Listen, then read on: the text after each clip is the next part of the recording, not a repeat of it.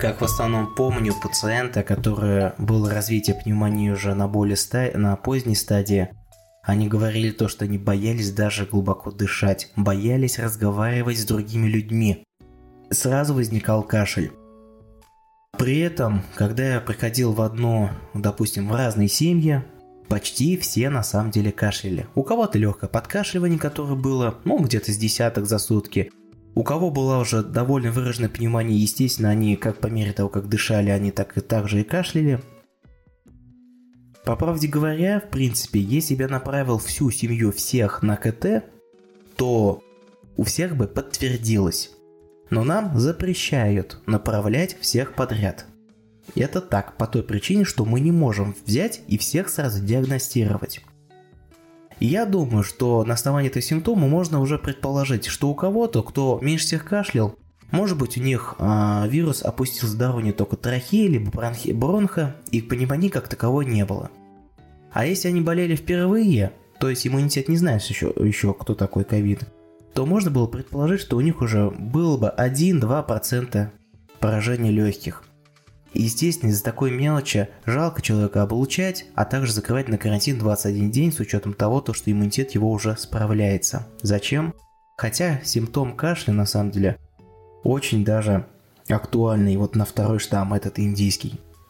На самом деле, кашель-то он все равно несет свое свойство как рефлекс того, чтобы откашлять.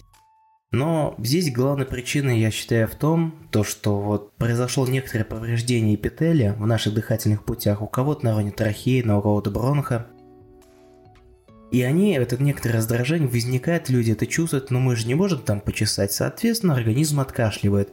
В основном это а, мокрот как таковая отсутствует, либо белопрозрачная мокрота, если она есть, это проли, это когда уже пневмония как таковая. Почему некоторое такое раздражение возникает? Вот у вас наверняка была когда-нибудь какая-нибудь рана на коже, и когда она уже затягивалась, был некий зуд, такое раздражение. Так вот, вот такое ощущение испытывают больные ковидом.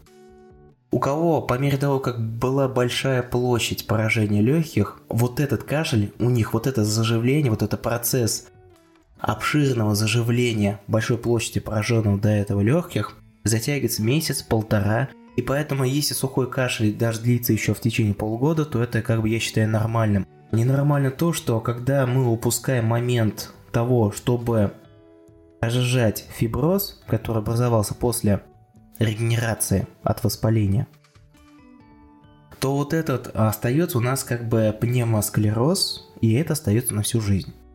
Естественно, отсюда как раз получается, что кашель человека может беспокоить уже год, два, три и так далее. Поэтому АЦЦ самый такой простой по сути препарат, но именно он не только разжижает мокроту, он и разжижает фиброз, который образовался в легком. Естественно, с ним нельзя перебарщивать, ну, нельзя перегружать свой организм, потому что он портит желудок. Поэтому своевременно с, консультируясь с врачом, потому что надо слушать ваши легкие, надо послушать эти хрипы. Если как таковых нету хрипов, то можно предположить то, что АЦЦ можно отменить и не пить его больше – есть такие препараты, которые помогают просто откашлять уже образовавшуюся мокроту, аскарил, амбараксол и так далее.